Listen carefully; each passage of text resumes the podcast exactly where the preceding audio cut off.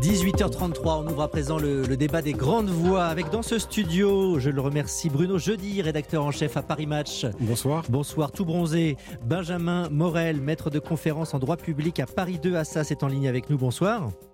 Bonsoir. Ainsi qu'Isabelle Vera Masson, historienne et sociologue des médias, directrice de recherche au CNRS. Bonsoir.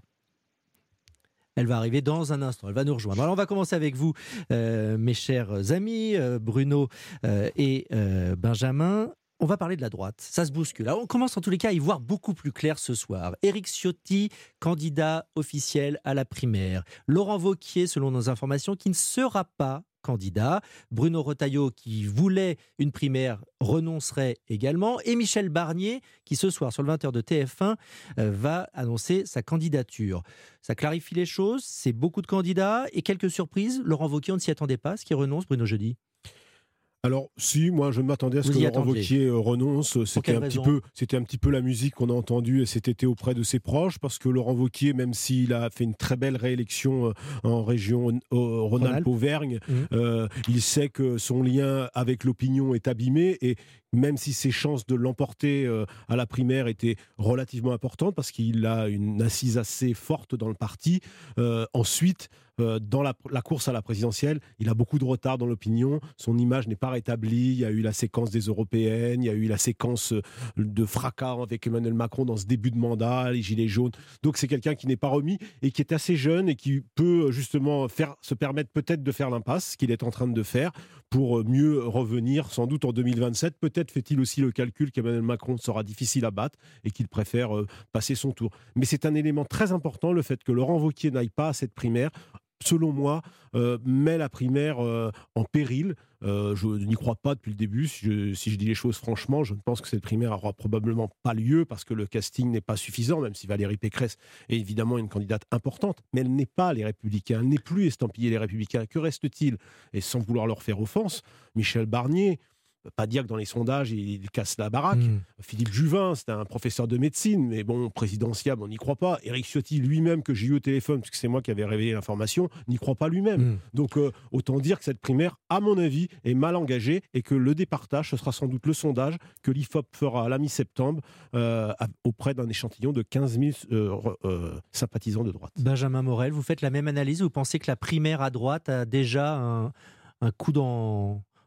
Un coup c'est un, un coup d'épée dans l'eau Oui, en tout cas, c'est, euh, elle a un coup dans l'aile, ça c'est certain. Dans l'aile. C'est C'est vrai mieux. que dès le moment où vous aviez deux poids lourds de LR qui concouraient, eh bien cette primaire pouvait encore avoir du sens. Encore faut-il qu'elle puisse être organisée, c'est-à-dire que si Christian Jacob y va à reculons, c'est pour plusieurs raisons. D'abord parce que d'un point de vue pratique, c'est très compliqué à analyser. On pourrait imaginer une primaire en ligne, mais dans ce cas-là, ce serait fondamentalement problématique parce que comment est-ce que vous jugez qu'une personne a voté une ou deux fois? Mm. En réalité, c'est pas réalisable. Une primaire en physique, ça coûte cher, et d'un point de vue logistique, LR n'en est pas forcément capable aujourd'hui. Donc, euh, cette primaire était problématique dès le début. Par ailleurs, dans le cadre d'une primaire, vous mobilisez, vous surmobilisez votre base, qui est généralement la base la plus fidèle, mais également la plus radicale, qui n'est pas du tout à l'image ni de l'espace électoral aujourd'hui de la droite, ni de l'espace électoral de Valérie Pécresse. Donc, tout ça fait que cette primaire était d'emblée extrêmement compliquée à envisager, extrêmement compliquée à organiser. Maintenant, elle est malgré tout euh, aujourd'hui l'un des instruments que peut avoir LR pour s'imposer à Xavier Bertrand. Et le problème est toujours là, c'est-à-dire que qu'il y ait primaire ou qu'il n'y ait pas primaire, aujourd'hui vous avez plusieurs candidatures et vous n'avez aucune méthode consensuelle de filtrage de ces candidatures, ce qui, existait jadis, c'est-à-dire la possibilité pour les grands partis politiques PS et LR de désigner une candidature universellement acceptée par leur camp, ça c'est terminé. La primaire pouvait être un instrument de filtre de ces candidatures dès lors que tous les candidats potentiels ne veulent pas jouer le jeu, dès lors Mm. que cette primaire est compliquée à organiser, et bien tout d'un coup on se retrouve un peu au point de départ. Est-ce que vraiment le sondage qui va être organisé permettra de faire renoncer un ou deux de ces impétrants? C'est loin d'être une évidence. On va avoir une primaire sondagière sur le long terme qui se décantera probablement d'ici au mois de février. Isabelle Vera Masson, vous nous avez rejoint. Bonsoir, directrice de, de Bonsoir. recherche au CNRS. Est-ce que vous pensez que le renoncement de Laurent Vauquier euh, porte un coup fatal à cette primaire? Alors, euh, je ne crois pas. Moi, j'ai jamais beaucoup cru à cette primaire qui était extrêmement mal engagée, à la fois à cause de. Vous ce êtes qui assez s'était unanime passé. tous les trois. Hein, ce. Oui, oui, là vraiment, euh, ça je crois que là, oui, je l'ai dit à plusieurs reprises d'ailleurs, mais je n'y croyais pas beaucoup, ne serait-ce que parce que Christian Jacob n'y cro- n'y- n'y croyait pas non plus et que c'est comme lui qui est responsable de ce parti. En fait, le fait qu'il y ait plusieurs personnes qui, qui venaient de l'extérieur du parti lui-même, de candidats principaux, Valérie Pécresse et Xavier Bertrand, semblait, enfin tout cela était très très très très mal engagé. Ça et il y avait un problème qui était finalement Laurent Wauquiez, qui d'une certaine manière, si on y réfléchit, la primaire devait logiquement lui donner la victoire, puisque c'était pratiquement le seul. Enfin bon, maintenant on a Eric Ciotti et, euh, et d'autres et Philippe Juvin mais enfin bon qui qui, qui d'une certaine manière il y avait quelque chose de biaisé. Et la victoire lui était pratiquement impartie mais c'était ça aurait été une victoire euh, si ça avait été le cas euh, enfin tout ça était très compliqué puisque de toute façon ça n'aurait pas eu lieu euh, qui était euh, qui était pas tout à fait légitime. Donc je crois que la, la, la, la disparition entre parenthèses de Laurent Wauquiez en tous les cas simplifie les choses elle, elle, leur, elle, elle ordonne, elle, or- elle ordonne la, la, la situation. Hein, D'une certaine manière, tout le monde est à peu près à égalité dans sa rapport au, au- à la direction du parti. Et euh, alors que les, les, les candidatures des élections précédentes avaient été dé- décidées à la télévision, d'une certaine manière, Mm. puisqu'on avait eu des débats à la télévision et que c'était euh, la télévision qui avait donné les, les, les- les règles de la, de la nomination presque. Cette fois-ci, je crois, ce seront les sondages. Donc c'est quelque chose de tout à fait important, puisque deux légitimités extrêmement différentes, celle des primaires qui n'avaient pas été, euh, c'est- c'est-à-dire finalement la télévision donnait des éléments pour que les gens euh, votent. Cette fois-ci, c'est les sondages. C'est encore une manière d'interroger l'opinion extrêmement différente. C'est pour le, le pour le, le politologue que je suis une expérience tout à fait intéressante. Isabelle Vera-Masson, vous restez avec nous. Bruno Jeudi également, Benjamin Morel. On poursuit ce débat autour de la primaire de la droite. Est-ce que ça va favoriser Xavier Bertrand? Est-ce qu'il y en a un autre qui se frotte les mains pendant ce temps-là? C'est Emmanuel Macron. On parle de tout cela juste après une courte pause. À tout de suite.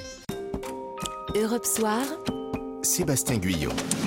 Le débat des grandes voix jusqu'à 19h sur Europe 1 avec Benjamin Morel, maître de conférence en droit public à l'université Panthéon-Assas Paris 2, Isabelle Vera-Masson, directrice de recherche au CNRS et Bruno Jeudi, rédacteur en chef politique et économie à Paris Match. Bruno Jeudi, euh, est-ce que le fait que voilà euh, Laurent Wauquiez n'a- n'aille pas à la, à la primaire, Bruno Retailleau non plus, on l'a dit, la primaire a un coup d'aile, un coup dans l'aile. euh, est-ce que, est-ce que vous pensez que ça va faciliter l'émergence de Xavier Bertrand dans les sondages qui pour l'instant plafonnent? Bah, c'est difficile à dire euh, aujourd'hui. Euh, de toute façon, pour Xavier Bertrand, euh, il s'était préparé à, à une rentrée compliquée avec effectivement euh, euh, le parti qui allait euh, imposer son mode de désignation. Lui, il a décidé de faire sa route sans le parti. Donc effectivement, s'il n'y a pas de primaire, ça lui facilitera la tâche. Il n'en reste pas moins qu'il va y avoir un match devant l'opinion. Bertrand toujours sur la même route, sans le parti, euh, face aux Français, j'allais dire une, une candidature euh, euh, à l'ancienne, euh, façon gaulliste. hein. Mhm, Et mhm. puis de l'autre côté, le parti qui essaie d'imposer son candidat. Alors le problème, c'est qu'il n'en a plus aujourd'hui. Donc on va avoir ce sondage, cette méthode de départage un peu, un peu particulière, qui se décomptera plus ou moins vite, euh, en septembre, en octobre, en novembre, peut-être début de l'année euh, 2022, à mon sens sans doute, sans doute avant. Est-ce que ça va l'aider? Il n'a pas plié le match jusqu'à présent. J'observe qu'il a toujours été en tête, qu'on a beaucoup ricané lorsqu'il a lancé sa candidature au printemps euh, dans le point avec les macronistes qui, qui ricanaient. euh, et à mon avis, ils ont tort parce que Xavier Bertrand est un candidat euh, affamé.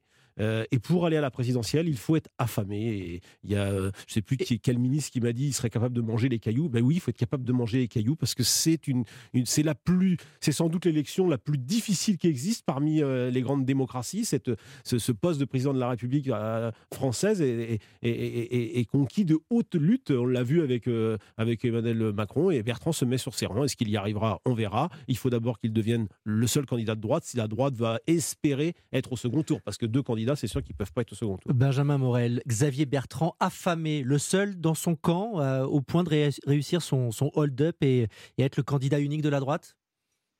Alors ça, pour l'instant, il est beaucoup trop tôt pour le dire. hein. 2022, au vu des plaques tectoniques électorales qui bougent et des cir- des circonstances dans lesquelles on est, ça reste de l'astrologie. Néanmoins, en effet, c'est plutôt euh, une bonne nouvelle pour Xavier Bertrand, tout bêtement, parce que le souffle de la primaire qu'on voit après chaque primaire et qui porte généralement le candidat qui l'a remporté, eh bien, ne soufflera pas dans le dos de Valérie Pécresse si on part du principe qu'elle aurait probablement remporté cette primaire. Qui, Il n'avait pas beaucoup soufflé pour Benoît euh. Oui, ça, il n'avait pas soufflé pour Benoît Hamon, mais on était dans des circonstances particulières. Il avait quand même soufflé pour François Fillon, par exemple. Il avait également soufflé pour François Hollande. Donc, on aurait pu s'attendre, en tout cas, c'est le pari que faisait Valérie Pécresse, que, eh bien, cette primaire la porte. Euh, là, ce sera probablement pas le cas. Après, c'est tout de même assez embêtant pour Xavier Bertrand parce que, pour l'instant, il n'a pas réussi à tuer le match. Or, il y a deux éléments qui, pour lui, sont fondamentalement problématiques. D'abord, vous avez un électorat de droite qui est plutôt marqué par le bonapartisme et qui croit en la victoire quand elle a un chef. Cet électorat aujourd'hui a plusieurs chefs et donc à partir de là, il cesse de croire en la victoire. Et on a vu, on a vu aux européennes ce qui se passait quand ils ne croyaient pas en la victoire. Ils s'éparpillent façon puzzle. Une partie va voter mmh, RN, une mmh. partie va voter Emmanuel Macron.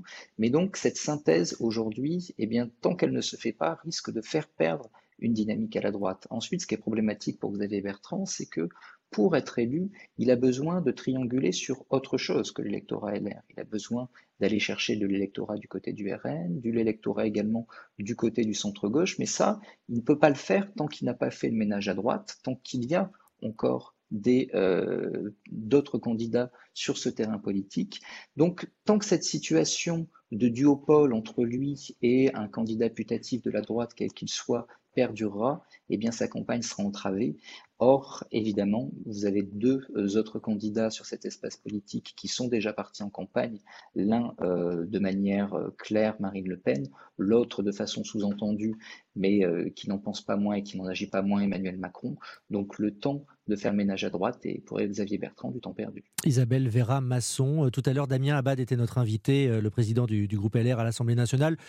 face à toutes ces candidatures et non-candidatures, il répétait qu'il était persuadé qu'il n'y aurait qu'un seul candidat in fine, et il pensait bien sûr à Xavier Bertrand. Oui, oui, ça, ça fait partie de, de la rhétorique euh, électorale, préélectorale.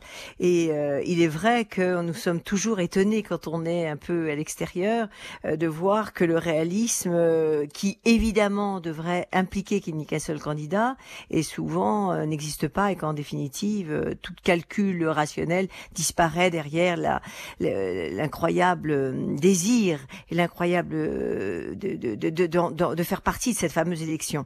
Donc on ne sait rien. Il y a d'un côté effectivement ce qui est raisonnable. Il ne doit y avoir qu'un seul candidat. Et puis il y a ce qui est réaliste, ce qui se passe toujours, c'est-à-dire qu'il y a toujours ou pratiquement toujours deux candidats. Et les grandes, les grandes, les grandes périodes où il y a eu euh, euh Balladur, Chirac, euh, euh, enfin etc. Enfin etc. Il y a quand même très très souvent, évidemment Chirac, Giscard, il y a très très souvent deux, deux candidats et euh, de droite ou c'est pareil pour la gauche. Donc il n'y a pas il y a là il y a à la fois un wishful thinking, on rêve de cela et en réalité euh, des éléments extraordinairement loin de, de, toute rationalité. Non, le problème de la droite en ce moment, c'est que elle a déjà un candidat, c'est-à-dire c'est Emmanuel Macron. C'est-à-dire que et ça c'est quand même assez assez unique, nouveau. C'est-à-dire qu'il y a un discours qui est euh, nous cherchons un candidat de droite, alors qu'en réalité chez les électeurs de droite, il y a quand même pas mal de gens qui pensent que leur candidat c'est Emmanuel Macron. Donc euh, ça c'est euh, Bruno Jeudi n'est pas d'accord avec vous. Oui, je, je, nuancerai beaucoup ce propos parce que je pense que d'abord c'est une partie de la droite et même précisément du plutôt du, du centre du centre droit parce qu'en fait à droite il y a, dû dire une partie de la droite. Il y a, y, a, y a, sans doute un bon tiers, un tiers de, de, de la droite qui approuve euh, euh, l'action du président de la République. Reste à savoir si cette approbation euh, de l'action se traduit en vote.